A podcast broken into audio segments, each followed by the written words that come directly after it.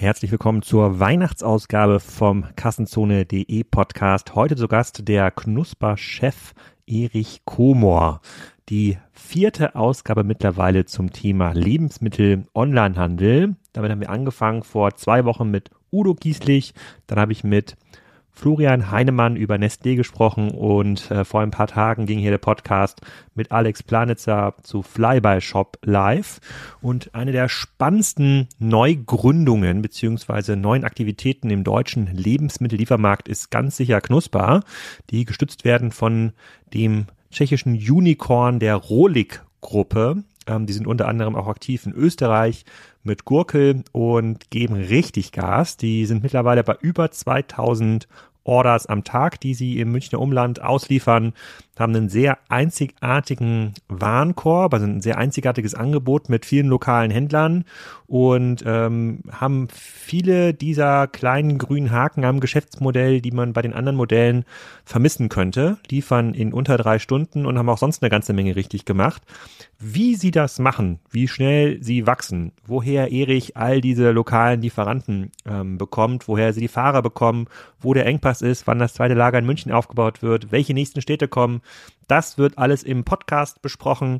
Das könnt ihr dann unter dem Weihnachtsbaum in Ruhe hören oder in den Tagen. Ist wirklich eine super Folge ähm, geworden und schließt, glaube ich, das Jahr für mich zumindest aus Kassenzone Podcast Sicht nochmal sehr, sehr spannend ab. Es werden auch im nächsten Jahr ein paar E-Food Podcasts kommen, aber das hier ist, glaube ich, ein sehr besonderer. Der hat bestimmt so viel Neuheitswert oder Informationswert wie der Podcast, den ich damals mit ähm, mit äh, Michael Müller aufgenommen habe, dem CEO und Gründer von Picknick. Das ist jetzt aber auch schon über zwei Jahre her. Ist eine ganze Menge passiert und wir reden auch kurz über Picknick und äh, versuchen rauszufinden, was da der USP von Knusper ist gegenüber Picknick. Also es wird sehr, sehr spannend, dieser Podcast und auch die nächsten ein, zwei Jahre mit der Knusper-Expansion. Hört rein, genießt das Fest oder ähm, versucht sozusagen den Weihnachtsbraten gut zu verdauen, wann immer ihr auch diesen Podcast hört. Äh, und erstmal viel Spaß dabei. Erich, welcome to the Commerce Talks and Kassenzone uh, podcast. Uh, um, uh, today we are talking about one of my favorite topics, which is like food delivery services in Europe. And you are one of the managing directors of one of the most anticipated um, service in Germany and uh, making a lot of noise in the Munich area. So, welcome to our podcast. Maybe let's start with a short introduction of yourself um, and the business you're managing, which is Knuspr. Hi, Alexander, and thanks for having me. It's a it's a pleasure and honor. Uh, I am actually a banker by origin. So it's the last thing you would expect from someone who is in charge of managing an e grocery business. Uh, but I have switched my gears after 25 years in banking to the surprise of my friends. Uh, and I'm spending a lot of time explaining that the similarity between the online banking and online grocery delivery is massive. Apart from the physical technology, it's all focused on online presence, fabulous front ends, great applications, very neat neat websites, uh, perfect customer service, all built on on a strong software architecture. So that's me, a banker turned e-grocery manager, and uh, I have uh, started Knuspr a uh, little more than a year ago uh, in summer 2020 when uh, uh, I was asked and offered by the owner of Rohlik, which is our parent company uh, based in Prague and serving the Czech e-grocery business. When I was approached by Tomáš to build uh, the sister of Czech Rohlik in Germany under the name Knuspr, which is the name we came up with for the German market with my colleagues uh, here in Munich. And it took us approximately one year to find our first warehouse, reconstructed, prepare it for the launch. And we launched Knuspr in exactly 4th of August, 2021. 2021 4th of august which uh, means you're four months now into uh, into the business um, maybe let's start with the uh, with the mother holding so so it's it's not a fairly brand new business. You're not starting out of uh, uh, out from scratch, but you you can use some infrastructure, software, financial uh, resources from from the uh, Rohlik holding. So how relevant is uh, for the Czech um, e-food delivery market? How how big is it? Actually, it's a it's a global player. You would not expect it from a small country of 10 million, but Rohlik is one of the world contenders for this model of e-grocery, which is a full sale, full scope uh, e-grocery business, not just a niche player in a in a particular uh, small segment, such as super fast delivery or the um, uh, fresh only. Uh, there are only very few relevant global players who can master this model. Rohlik is one of the very few. Rohlik is one of the very few who is mastering it to the point where it is now a darling of investors. And it's a six year old company. It was started in 2015 when uh, um, uh, e grocery business in its home market, Czech Republic, was tiny. It was actually less than half a percent, even less than the average of European Union's average for e grocery was at that year. Uh, and within the five years of its existence, it turned the Czech Republic into one of the most penetrated e-grocery markets, where Rohlik currently owns 70, 70% of the market share. And it's the most penetrated market uh, along the UK that there is in Europe driven by Rohlik's phenomenal business and customer model, more than even business. It's rather the customer model that we like to talk about because that explains why it's, it's a, such an interesting player. And it took a very short time before it became obvious that we can really bring e-grocery from a small niche to a significant game and in in um, uh, Czech Republic, in cities where Rohlik is uh, operating, actually more than 20% of customers are actually buying groceries regularly or uh, accidentally, um, in, irregularly with Rohlik. And they don't go to supermarkets at all or only sometimes. And that what what is the market share then from um, the from the e-food business in uh, in the in Czech? So uh, we have um, in Germany, you are calculating somewhere between 1.5% and 2.5%, which is like the online part of the whole grocery market, which is like 200 plus billion. In uh, I think in UK it's um, close to 10%, if I remember uh, correctly. What is the share then in in in the Richmond country? The latest numbers in UK are five and a half to six percent of the total. Uh, Dutch is relatively high with 3.5%. Average European Union is below 1%, actually Germany as well.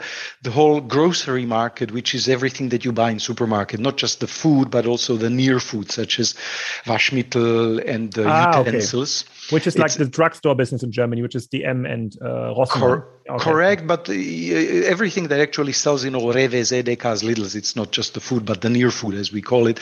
It's roughly 300 uh, billion uh, euro in Germany alone. And the e-grocery comparable segment in the online part is less than 2.2 billion the last year. So it's below 1%. And in the Czech Republic, we are now nearing the penetration actually that is in the UK. And that was less than 1% five years ago. And as I say, we now have 70% of the market share. And it is driven by what we do because we were the only and first player that could bring the full scope grocery proposition, which is something that we really passionately talk about, um, which is everything that you expect and buy from supermarkets, as well as everything that you would have to go to specialty stores, local Hofladens, uh, fresh market uh, uh, on the weekends, we are able to combine both elements in a single online offering and deliver it to our customers within three hours. And that is very difficult model to pull through, and we have nearly no competitor in that segment. Um, yes, yeah, so if if I would have to explain this model to, to some friends who see now gorillas or other like uh, uh models, it's definitely like faster delivery that I understand. So instead of like waiting a day or two weeks in the Rewe case, which uh, usually and there's no delivery at all in my region, for example. You can get it like within like three hours if I order before a certain um, cutoff uh, hour. I, I would guess like before three o'clock. Is it correct? Actually, right now we are starting this interview at um, uh, nearly six o'clock. And if you now go to the uh, app or web of Knuspr, you could still order for today and it would arrive at your home at 9 p.m and the assortment is comparable to like a Edeka Rewe market or how and uh, or how like from size uh, wise how can I compare it? it's actually better and significantly better, which is the thing that differentiates us. Because yes, it is absolutely critical that customers can order on the same day, even at 6 p.m. you order and you get it at 9 p.m. But the thing that really scores high with our customers is the assortment because uh, um, you can do your complete and superior Wocheneinkauf with us, not just a small niche segment. So as I said, everything that you can buy in Rewes and Edekas you find with us. And apart from that, you find the best local butchers that cannot be bought in Edekas, the best bakers that exist in one place in Munich, the best fresh fish that you would have to go to a specialty store, or Italian cheese that are only in one place uh, in a city. And you could get all those things, but you would have to drive to Edeka or Rewe and five or six other six other places to get the complete assortment. And that includes not only specialty stores, but the part that there really uh, is keen and um, uh, warm to our hearts is local farmers. Um, so we bring the, the best strawberries six kilometers from Munich and we bring them virtually harvested in the morning in the field. And within six hours, we deliver it to customers living in Munich areas currently. So it's this super broad, locally focused, regional food driven uh, assortment which which I found very impressive. And what I don't understand, or what do you need to explain a little bit to me, is like how how were you able to build it up so fast? Because if I understand you correctly, and there were some numbers flowing around in in in in our market in the recent weeks, you had like an, a, a meeting or like a public re relations meeting at your uh, warehouse in uh, uh, in Munich, and uh, there you said you have like 20,000 customers already, 1,500 um, orders a day already with basket sizes above 80, 80 euros. Um, how do you manage within only four months to get to all this um, uh, all this uh, um, food partners like local farmers the top-notch butchers uh, bakeries so all the other services that entered the market um, actually went to the uh, grossisten. So they went to like a company like Edeka or Rewe or the big distributors behind and said, okay, I need this kind of 5,000 products. Uh, um, uh, can you deliver it to me like tomorrow? So, so how was it possible for you um, to fill up your your warehouse or yes or you have you started like way earlier before august to fill up um, all the assortment so first, let me correct you. We sold 1,500 orders a day two weeks ago. Now we are yeah. selling 2,000 and more a day, and it's growing yeah. significantly week by week. But yes, we started to build our assortment roughly four to five months before our launch. It takes nearly half a year to build this phenomenal range. But we haven't had a single partner who would not be interested to work with us. And uh, that is because a surprising part that very few people expect.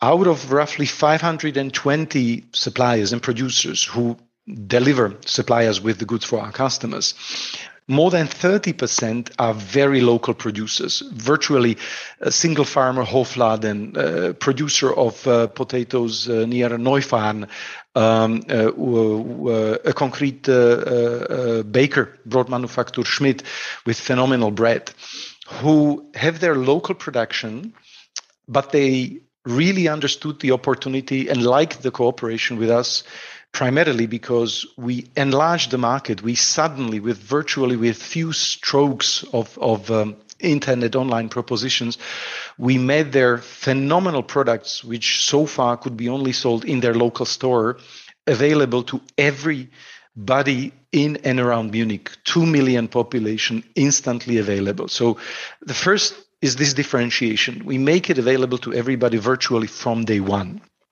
Uh, the second part is um, this is how we built our proposition. It just um, it, it's a very sad story where it starts with, which is over the last 30 or 40 years, uh, nearly quarter million farmers went out of the business in Germany. And in the last two years alone, 10,000 and more farmers went out of business in last two years in Bayern alone. And that is the impact of the large scale uh, retailers who cannot accommodate small producers because it doesn't fit their logistics and business model. And we come with the opposite mentality. We are built for our platform for our online business and app to be available for the small producers. And we have proven that this is not talk, but reality, because it is already true not only in Germany, but it is true in Czech Republic, Hungary, and Austria. And they saw the phenomenal growth that we bring to the local partners who otherwise would be constrained to their local businesses. So it took us four to six months to build the assortment, but very fast. But how, how do you how do you help those local producers to scale their production? Because if I'm looking here at my local butcher, um, obviously um, he, he might have some resources to put on top on his existing business, which is very brick and mortar uh, uh, driven, but he he, he would be not able to fulfill uh, like the demand of additional like 10,000 customers because there's only limited amount of cattle he can he can slaughter uh, in a in a given time frame same like for the bakery. So yes like a 10% on top to the existing production that might be uh, possible uh, within the uh, within the given like production infrastructure. Um, resource wise with like people um, factory space whatever is needed there but but but how is is it possible like for the local tomato farmer to scale with such a demand and, and you said yourself so just two weeks ago we talked about like 1500 orders now 2000 um, 2000 plus which usually cannot be fulfilled with um, with uh, with local um, producers. They, they yes, they can be a part of the basket, but they are the, the smaller part of the basket. The beauty is they don't have to scale up not beyond the scale where they want and feel comfortable to scale up. Uh, one of the discussions that I've had just two weeks ago with what with, with was with Herr Brandl, one of the wonderful farmers who produces small scale uh, um, cattle uh, in a very small numbers, but wonderfully clean perfect production. And uh, we were talking about his scale, and he was asking, so he wants to scale up. And my discussion with him was, oh, don't push it. We don't want you to scale up fast because you might lose the beauty, the clarity, and cleanliness of your production. Uh, because uh, we know every single of our customers in terms of what their food preference and dietary preference are. And we can target the offering of small scale producers to the very few customers who are interested in a particular proposition. Not everybody is interested in a very specific type of uh, uh, beef meat that may be relevant to few customers only, specifically interested in that type. And we know which are, I don't know, 500 customers out of our 20,000 who really want to get the, the beefsteaks from Herr Brandl. And for others, we bring other local producers. So the beauty is that we can target the very small clusters of customers to whom a single proposition from a particular farmer or producer is most relevant and they are very keen to reward that farmer with a fair price, which is what we match. We match a specific demand for very high quality or specialty food doesn't have to be expensive, but it's somehow special with the type of customers that are keen to get it. And we look for those niches for every type of different customers. Someone doesn't want to have specific beet, but they're interested in uh, cheese uh, uh, from Italy. Uh, others want to have the best broad from Manufaktur Schmidt. And we see those specific clusters of customers and we bring more and more producers to get what these clusters actually most demand. Um, let's stick with the Brandl example because you, you might know I was a cattle farmer myself. Uh, I had uh, the double amount of cattle from Mr. Brandl, also highest quality. And uh, obviously, it's very hard to scale because people on, only want to have the uh, rump steak, right? Uh, but there's lots of more you have to sell, uh, like rouladen and all the other stuff, like from from the cattle. And he's a small farm, so if I if I read on his website correctly, he says he has 30 to 40 like cattle, so he can uh, based on this number, there might be like um, five to 10 he can sell um, on a yearly basis if he grow out of his own herd. Uh, so, and um, you're getting like two. Um, are you are you able like to sell all parts of the cattle for him? Because that's usually the problem from this local producer. There's like peak demand for certain parts on the best part of the cheat, best part of the kettle, best tomato, whatever, uh, whatever. So, are you able to um, offer this kind of long tail products uh, through your platform?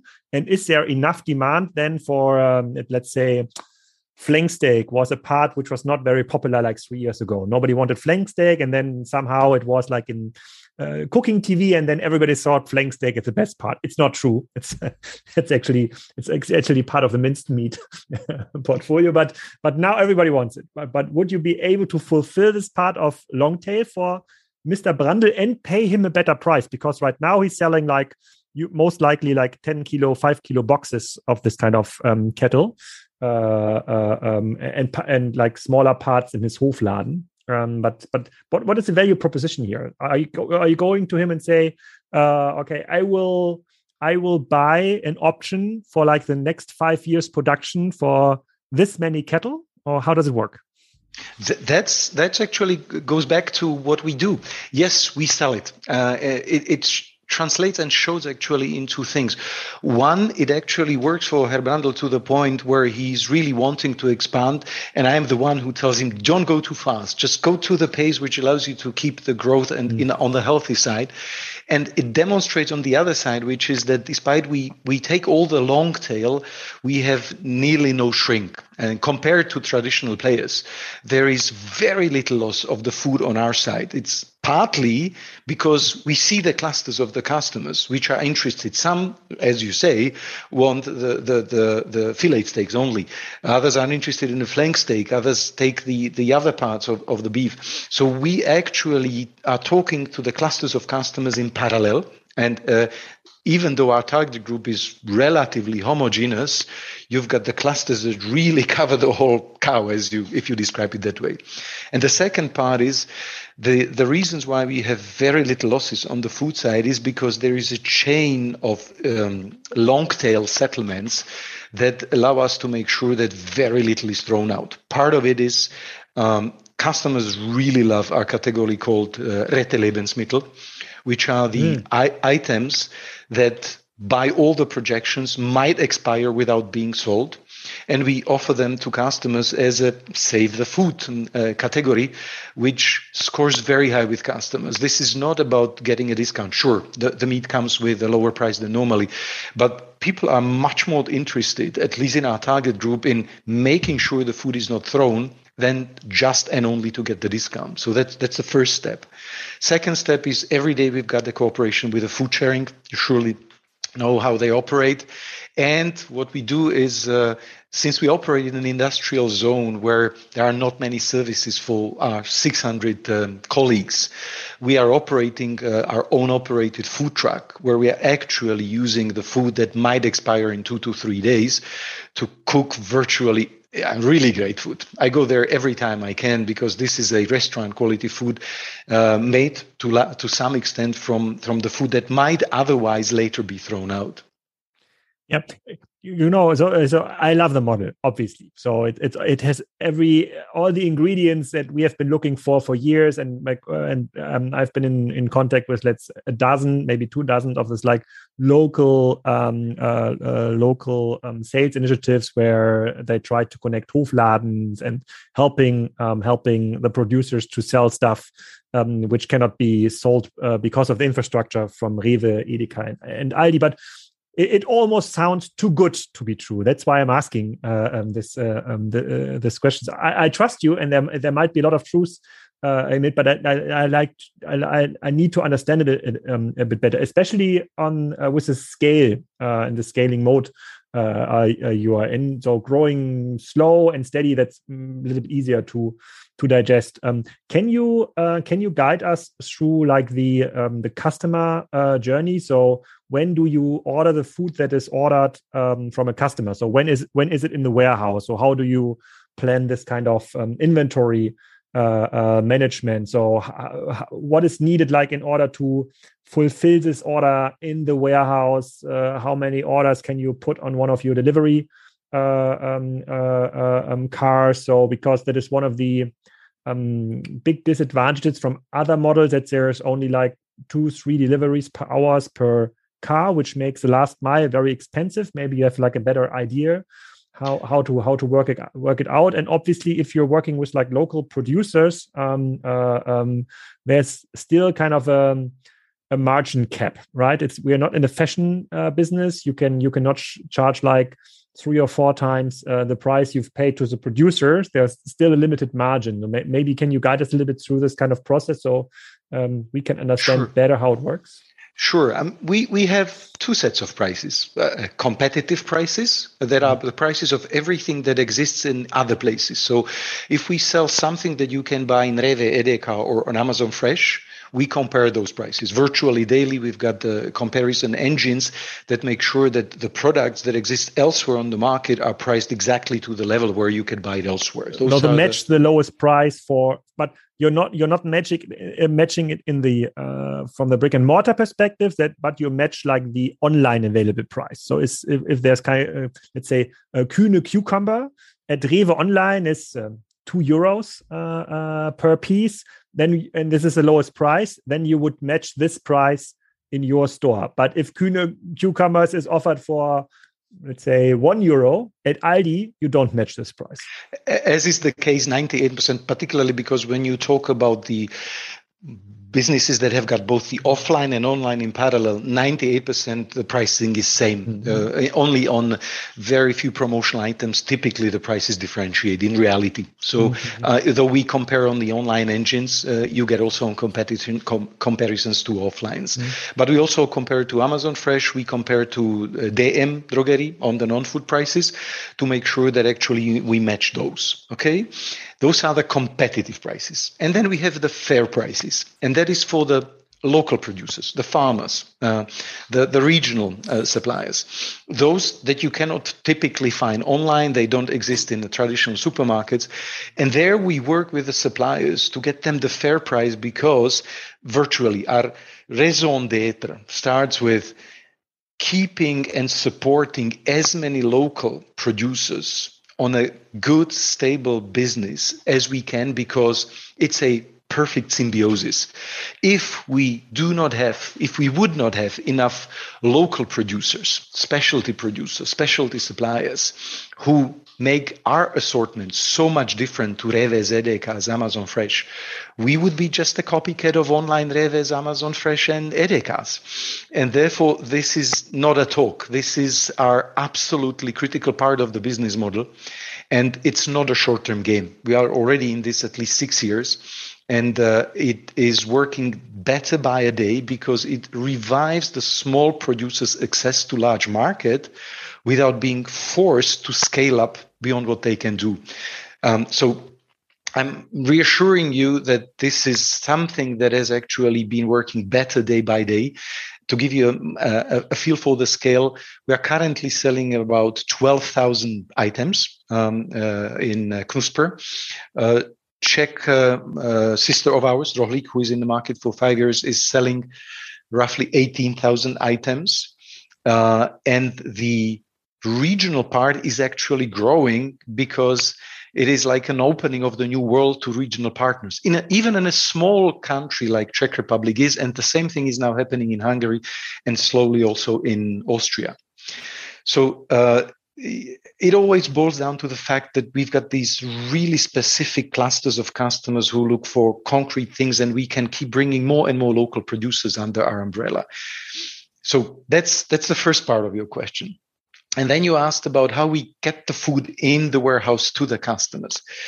So it's important to start with the fact that we've got five different temperature zones. Um, since you were engaged in the food, you might have a pretty good picture. It's the all the ambient, the dry food that you typically buy in classic supermarket stores. Then you've got um, uh, zero to four degrees for the meat. You've got uh, up to uh, six to eight degrees for one part of the fruits and veg, uh, up to 12 degrees for a different part of the fruits and veg, um, uh, the TK and the MOPRO, Molkerei Produkte.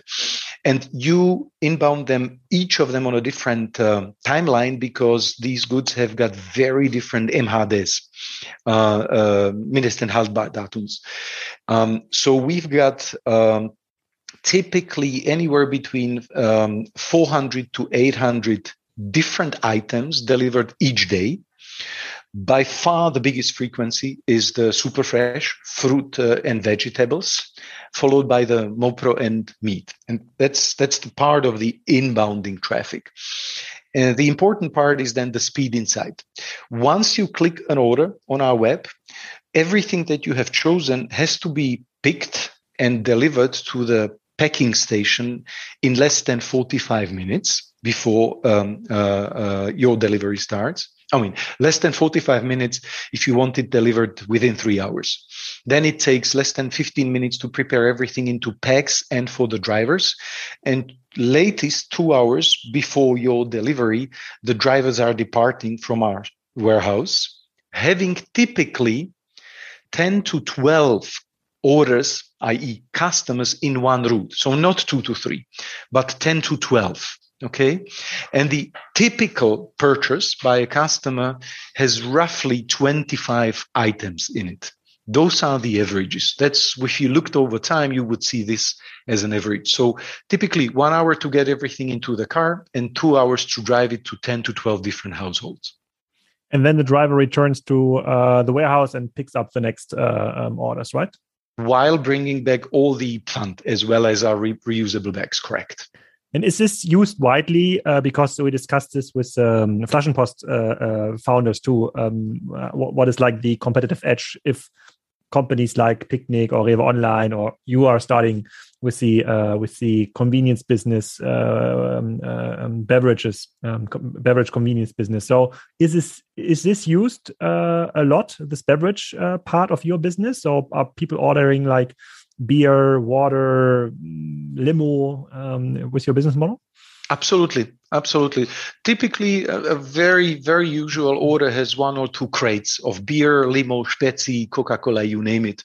And uh, uh, uh, the reasons why it's just one or two and not four or five, as you might see in Flaschenpost, is because the frequency of our purchases is much faster than just the drinks businesses. And therefore, the customers order more frequently smaller amounts of uh, uh, crated drinks. Okay, now, now uh, you might know Kassenzone Podcast is listened also by a lot of uh, managers of the um, classic food industry. And if I were sitting in their chair, they would uh, they would ask themselves now, okay, what's, what Erich is telling yet? It's a, from a customer perspective a very compelling business model, local food, regional food, uh, very convenient delivered. But you know, margins are kept somehow. Um, last mile is expensive. You need to pay for this kind of warehouse this can never become profitable. Like it's the same argument they uh, um, another generation of managers used for um, Zalando. Um, obviously, you don't need to report to those managers, but still, this argument is on the is, yes. uh, is, is on the table. So, how can this become profitable? Because you pay fair prices to local uh, producers. You're um, you're doing all the logistics um, that is paid by the customer in the brick and mortar channel because they have to drive to the store and and pick up pick up the merchandise um, um themselves. Uh, uh, uh, you're not charging higher prices. Is there a delivery fee included in this uh, business? And how much is it? only if you order a smaller item than 79 euro then you do actually have a delivery fee small delivery so, fee. but above 80 euros it's free so yes, the three hour service is included so and then their main question will be how do you earn money well we already earn money in our home business uh, so three years after the business scaled up it became profitable on the bottom line uh, uh, simply because we don't spend billions of dollars on the very expensive logistical infrastructure. We have one 10,000 square meter warehouse from which we serve the whole Munich and surrounding.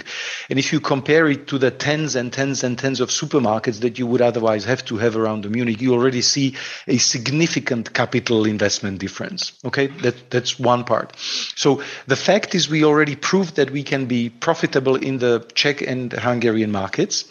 And uh, that is driven by the fact, and this is an important differentiator, which also portrays in Germany, our average basket is four times bigger than what typically you would see in Rewes. Typical Rewes and Edekas, we always benchmark to them because that is our competitors, not, not the online players, but the brick and mortars, those who currently sell 300 billion worth of goods.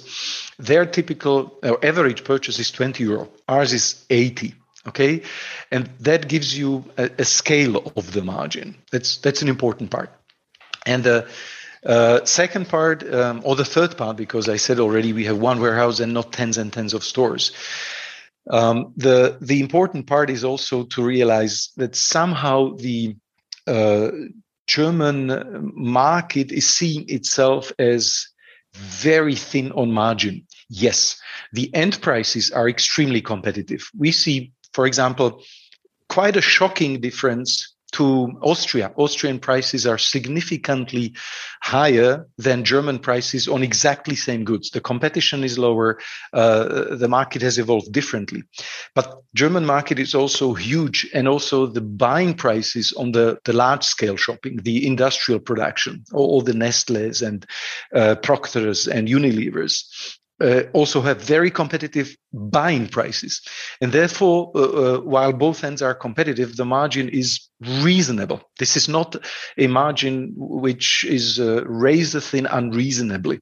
And that also shows when you look at the bottom line of the uh, mega players like Edeka's, Rewe's, Lidl's, and they are phenomenally profitable. This whole notion of no margin on German market is, is a nonsense at least it's um, compared to the overall revenue, which is like 300 billion, the overall uh, margin out of this market is comparatively lower than the fashion industry or the oh, furniture industry, sure. for example. But, but, but but that's where the low margin argument obviously obviously come uh, comes from. But what what do you think can be can can then be? Uh, um, I think you've communicated a number for 2024 where you want to uh, reach more than one billion in in the German market. So in 2024, if we grew with the same speed, uh, we will have like four to seven billion overall e-food um, revenue in German in Germany. I would I, I would guess. Um, uh, you are you are on my optimistic side. Uh, when you look at the forecasts of various industry experts, they typically forecast uh, around three billion size of online market in 2024, which I think is too yeah, low, too conservative. Those, those are not the experts. The experts yes. are like Udo, me, and you. So it's yes. seven billion. So we we define who are the experts. So, but um, what what do you think can be? And we are usually arguing, and, and then you have listened to the Udo podcast too. We're usually arguing that uh, we we will see a faster share of the um, uh, uh a faster share increase in the uh, top uh, cities, obviously, because there are some um, some structural effects behind it. So a city like Munich or um, or Berlin, where we might see already today a five percent market share. Let's be optimistic about this one. Um, in uh, three years, so end of 2024, what is your best guess? Where can this market share be? Purely talking on the basis of a best guess, I would expect that these cities would be close to 10% penetration. So at least double the rate from today. Yes, I expect that in three years the market will double in size. And will this be limited uh, by demand or by offer? Because when I remember correctly, the conversations with other food delivery services in the beginning of the Corona crisis, there was way more demand, and Ocado was a very good example. They even limited the the basket size for for new new orders. You had to wait for weeks until to get a until you get a delivery slot. So, um, will this be a, a, a bottleneck on the demand or on the delivery side? It's a good question because uh, a model like ours takes some time to scale, as in it is dependent on the availability of specifically designed warehouses in vicinity of cities, which are going to be very much competed in the next years. So uh, the limitations on my assumptions will be two how fast uh, players like us will scale. And for us, we want to cover all urban population of uh, tier A and part of tier B cities within the next three years. So it will take us up to three years to get our service available to 30 million uh, Germans. Um, that is roughly uh, 10 plus million households. And uh, this will be predominantly urban population um, it is yet to be seen how this model scales up outside to the more rural population. That game is not yet obvious. Um, and I believe that the scalability of this model is somewhere in the range of two to three years on a, on a fastest node. So it will take three years at, at uh, approximately the fastest pace to get the service available to one third to, to half of the German households. Okay, let's go with the 7 billion number in uh, in 2024. The next question I usually get from uh, managers in this industry is what part will uh, what part will be this kind of new quick delivery services? Let's say the services that deliver within minutes. It's not 15 minutes anymore, as I have learned. It's now sometimes 30 or 40 minutes, even from Gorillas or Flink. Uh, but where do you see um, the role of this super fast delivery uh, as a share of the overall like 7 billion we've just um, announced for 2024?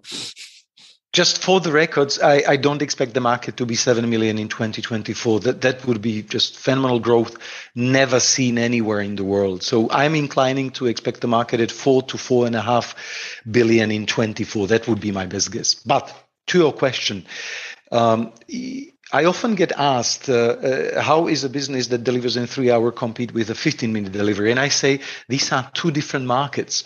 And I don't know what size the uh, super fast delivery will have. I believe this market will evolve, will be successful. There will be just one winner in that market to be seen over the next two to three years. But I compare it to the physical world. Even in physical world, these two markets coexist next to each other. You've got big supermarkets where you buy your big family shopping, everything from meat to fresh food to groceries to Waschmittel. And then you've got a corner store with very few items, but available to you in a two minute dropout when you need to buy the milk that you forgot or the butter for the Sunday cooking, which is already being prepared. These two segments will coexist next to each other. Uh, what will I expect happen to the super fast is that in order to come up with some profitable model, they will be expanding their proposition to become a platform for super fast delivery of non-food because that's the one of the only two ways available to make profit there. Either you become a delivery service to within the city, in a city, uh, for different third parties or, and that will happen in parallel, you have to price up your goods as the small stores do. If you go to the corner store, they have got only a few items, but they are a lot more expensive because you pay for the pro- proximity. And that's so different that it happens on a parallel rail compared to our business, which will never compete to deliver in 15 minutes because do you need your full Wocheneinkauf in 15 minutes? No, you don't. Uh, if you get it in two hours, you get what you need. If there's like a company offering me like the same assortment, but within 15 minutes, I guess people would buy it in 15 minutes. But let's see. But let's see. There's no competitor yet to be seen. Uh, on this note, do you see any competition? Because if uh, I was looking into, into Knuspr, I was reminded at least uh, uh in some aspects uh, uh, um, um, on Picnic, uh, which is the, uh, which is you building this business at the um, opposite part of Germany in Nordrhein-Westfalen. Uh, but how, how close is Picnic to your business? Uh, it's somewhere in between uh, because uh, Picnic differentiates itself in two aspects that we consider extremely critical. Picnic's assortment is much narrower than ours, uh, even in terms of the size. Uh, it's below 10,000. And its assortment is just a subset of Edeka. They don't have their own assortment range. It's just the same thing minus something that you could buy in Edeka stores. And that is, if you, if you saw my propositions, hugely different because if you can get only or less in the online store that you can get in the Edeka next doors, the impulse to go online is significantly weaker. Okay, that's that's one big differentiator. Uh, the second one is their delivery model, for the sake of efficiency, provides no flexibility. Uh, if you tried Picnic, you, you would know that you wait until you your street is assigned a delivery uh, route, and then the delivery happens on a fixed schedule. So, for example, um, uh, Tuesday 4 p.m. And if you like it, you can order. But if it doesn't fit your schedule, you don't have an option. You have to wait until some fixed schedule fixes your schedule, but you don't choose when you get your delivery. Okay, got it. So I uh, so I definitely uh, um, can can can live with this uh, differentiation. Um, there's another differentiation usually made uh, from uh, from expert in the market, which is kind of the um, shopping experience. If if I understood correctly, and maybe I'm wrong here because I'm not living in the Munich area, there's no native mobile experience. It's kind of a mobile website I have to shop on. Is is this correct? So is there kind of a a plan to have like a native Knuspr experience, or do you expect people doing their Wocheneinkauf on the desktop, um, so to say, or tablet uh, website? But I'm not. Uh, uh, I, am maybe walking on very thin ice here. uh, because I'm not living in the Munich area. But that's what no, I understood. No worries. We, we, we do have actually native app, a, a standard app. Um, and actually, more than half of our customers use exclusively app to buy with us mm. and in many aspects depending what your preference is app is phenomenal um, and as in many online businesses some people prefer web others app but the penetration of app is much bigger than what i have expected before we started to be honest mm. Ah, okay. So, and would you expect uh, with the growth of Knuspr that the exclusive mobile experience, uh, the exclusive mobile usage will increase over time? Probably relative to the total number of customers, while it will grow in absolute numbers, it may actually even decline in the relative uh, uh, sense to the total customers because what you get in business like ours is a, a wave of early adopters that tend to be much mm. more digitally native than the late adopters. Mm. So as the service actually expand to people who are other followers than adopters, I would even expect that the penetration relative to the total of the web might actually be slightly bigger than currently Yeah. Okay. Uh, yeah, got it. Okay, that's to be seen. Let's see how how, how adoption rates um, um, develop over time. And then one last question about your operations in Munich. You said um, you will uh, you have definitely a cost advantage because you're just working from one big warehouse. Obviously, just one warehouse uh, with this kind of growth won't be enough, like in in a year or so, I guess does it make sense in one region to have like one uh, more than one warehouse? Because i guess if you're driving from your warehouse i don't know where it's located in munich but let's say to the other part uh, um, of munich then um, and if i remember correctly from my um, taxi rides in munich that's that's quite a long distance. So it, sometimes takes over an hour to, to just get to the other side uh, um, of munich. Then from from my point of view that that uh, makes it way harder to earn some money on this this delivery. So does a does a second warehouse make sense from a diff, from a scale perspective in in a in in, in the future?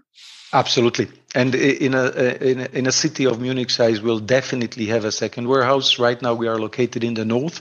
We can cover the whole area, but as the density of our customer base will grow, we will be building probably within 24 months a second warehouse mm, in the south or near the south area. And that will be the case for many large cities. Um, some will have three. So Berlin, long term, definitely three. We'll start with two uh, uh, areas like uh, Köln, Düsseldorf, Essen, Dortmund might get more than one. As metropolitan areas are connected, we will be locating them to different places in, in such combined metros. If I were to to uh, to to get a to give a best guess about your current challenges, I would say it's most likely to get like delivery drivers, people like working in the warehouse, even like finding new warehouses. Uh, um, let's say you want to build a new warehouse in like 24 months, and you most likely have to start looking at it within the next four to five months to find like a space very hard to get right now. Uh, um, then uh, um, getting enough cars shouldn't be a problem depending what kind of car uh, uh you need. So that's but that's my outside naive expert view. So if you're looking now into your business and let's say financing is not a problem um, um, at all right now to attract like investors for your business model so what's kind of the bottleneck? What are the biggest challenges you need to solve on an everyday basis in order to keep this growth? Pretty close. You got it very well. Um, finding the warehouses uh, is not that difficult. Uh, there are choices. Uh, what takes more time is to refit the warehouses to our need because that involves the bureaucratic process of uh, approving the, the construction permit, which is rather unpredictable in some areas. And then, uh, particularly lately, anything related to construction material deliveries is complicated because the, the, the logistical chains of the world suppliers have been collapsing uh, over the last few months. So uh, while we normally could take as little as uh, six to nine months to go from identifying and contracting the warehouse to launching, it can easily be nine to 12 months these days. So that's actually where uh, the, the, scale is uh, somewhat slowed down. You are very right that uh, uh, finding enough of colleagues uh, for the roles of pickers, packers, and drivers in the warehouse is not easy. But so far, we have managed to find many sufficient channels And in particularly among the, the, the, colleagues who drive the cars, we see very strong demand because it's a flagship service of ours. So drivers are, let me call it, the pampered part of our business.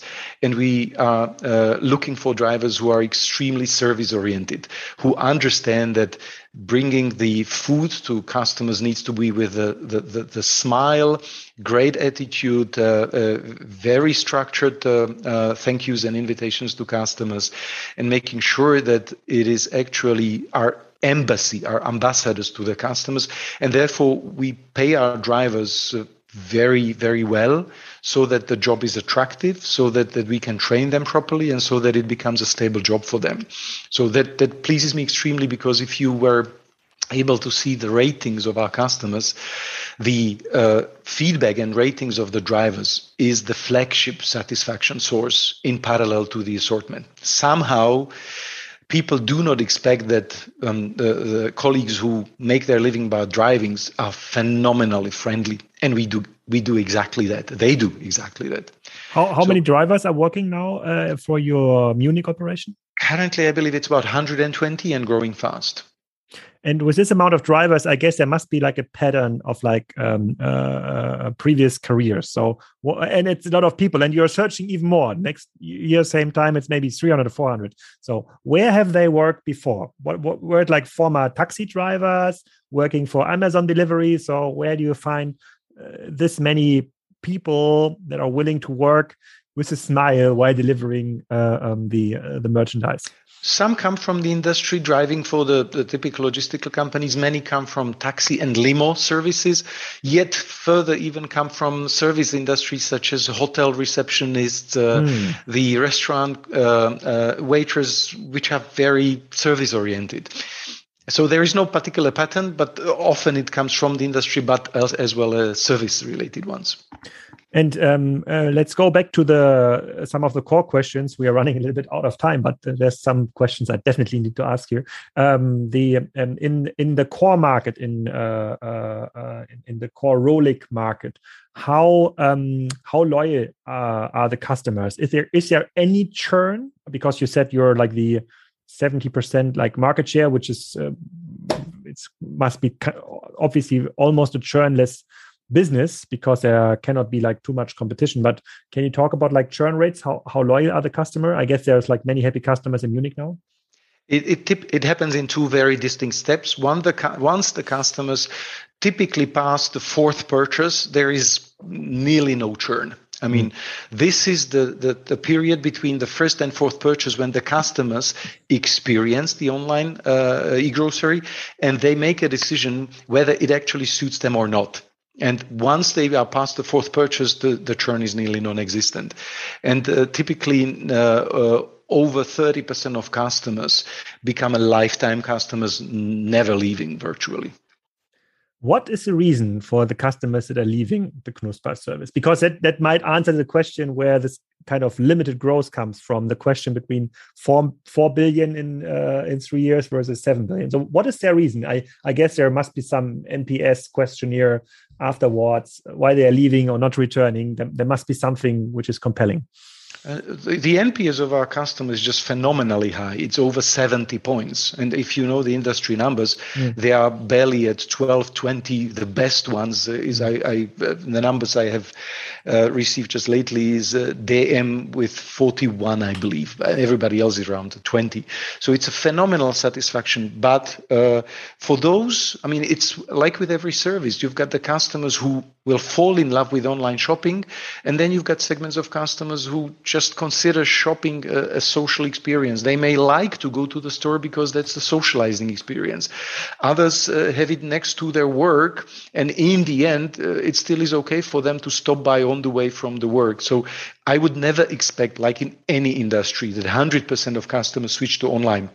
But there is more than one third of everybody in Germany who will switch over time to online. And the question is, will it happen in three years, 10 years, or 15?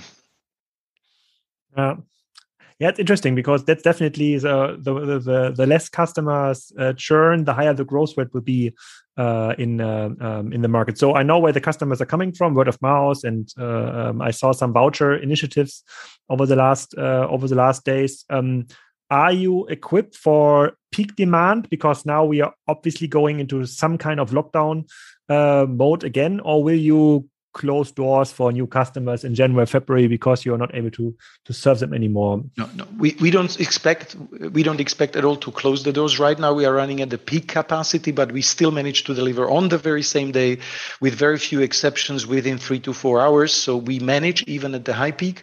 The biggest days are ahead of us: twenty second, third, and fourth. Yeah. So we will be tested, and these are the sleepless nights. Uh, but we managed to be ahead of the curve up until now, and today today is already 20th of December, so there's a strong indication that we can manage at any time. Barring any magnificently tight lockdown when people will not be allowed to even leave their homes, we will be able to do that. And when the peak like this comes, we will be tested. Okay, so loyalty, I understand where the customers come from. I understand how the customers, uh, how, what the margin kind of profile is, and how you can earn money uh, in the future. Understand because that's something you can derive from your home market, right? There's a more established business model, and you you see how it you see how it scales, even with thinner margins uh, um, because of the higher competition in, in Germany. What is uh, what is your plan uh, with with an, with an expansions into other cities? And I'm asking out of a self interest, obviously, because I don't have any delivery service available here in my region. I'm not saying you need to move to Kiel area, but uh, what is uh, what is what, are the next cities on your on your expansion map? Those are cities we already have committed because we have are are very near to having the the the, the warehouse and fulfillment center is uh, next is Frankfurt in a few months, uh, very few, very few, just a few.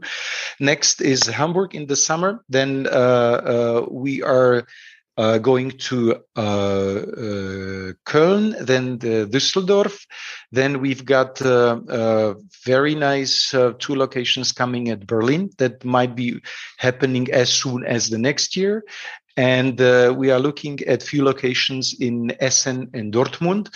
And that's something that I can see now happening in less than uh, 18 months. Some are coming in uh, two months, others in six, but all of those that I mentioned would be coming in less than 18 months. Within the next 18 months, we probably will not be able to expand beyond these seven uh, cities. We still are looking at Stuttgart. Mm-hmm. We now see something promising. And in parallel, we shall be looking at, at the next uh, uh, cities, but I have no commitment yet beyond the ones I mentioned and and you don't see any shortcomings in availability of drivers and uh, um, delivery cars or so that that might like that could be like an artificial bottleneck for your expansion even if money is not a problem not yet, but it will come. Uh, clearly, will be a major labor pressure in the coming period.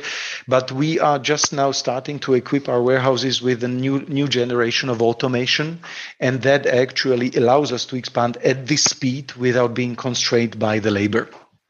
And then one last question: You've talked about uh, high and uh, very high NPS scoring of your customers in Munich on your on your website. There's like um, uh, um, it, it's hard to find this kind that's this kind of review. So is this kind of an internal scoring? Uh, because I'm not living in Munich. Obviously, if people are listening here, I would be interested in getting some feedback about the the Knuspr uh, the Knuspr service. So is this is is there kind of a public website, a public review setup available? Uh, there are four things that we look at. Uh, uh three of them are internal. So we measure NPS purely as a research approach, uh, Net Promoter Score. Uh, we every single order that is delivered to customer uh, can be rated, and nearly 40% of all our orders are rated by the customers separately for the quality of food and for the quality of the delivery itself. Uh, so we get the very virtually live reading. If you come and see me in my office, you would see every rating coming along my screen where you see both the number assigned to the rating as well as comments from the customers. Uh, and uh, the third part, which is publicly available, you can look at the Google Maps, look up at Knuspr.de. You will find over 500 ratings by the customers, which are totally independent, totally public. We cannot influence them. So this is as good as it gets to you seeing how customers view us. Nice.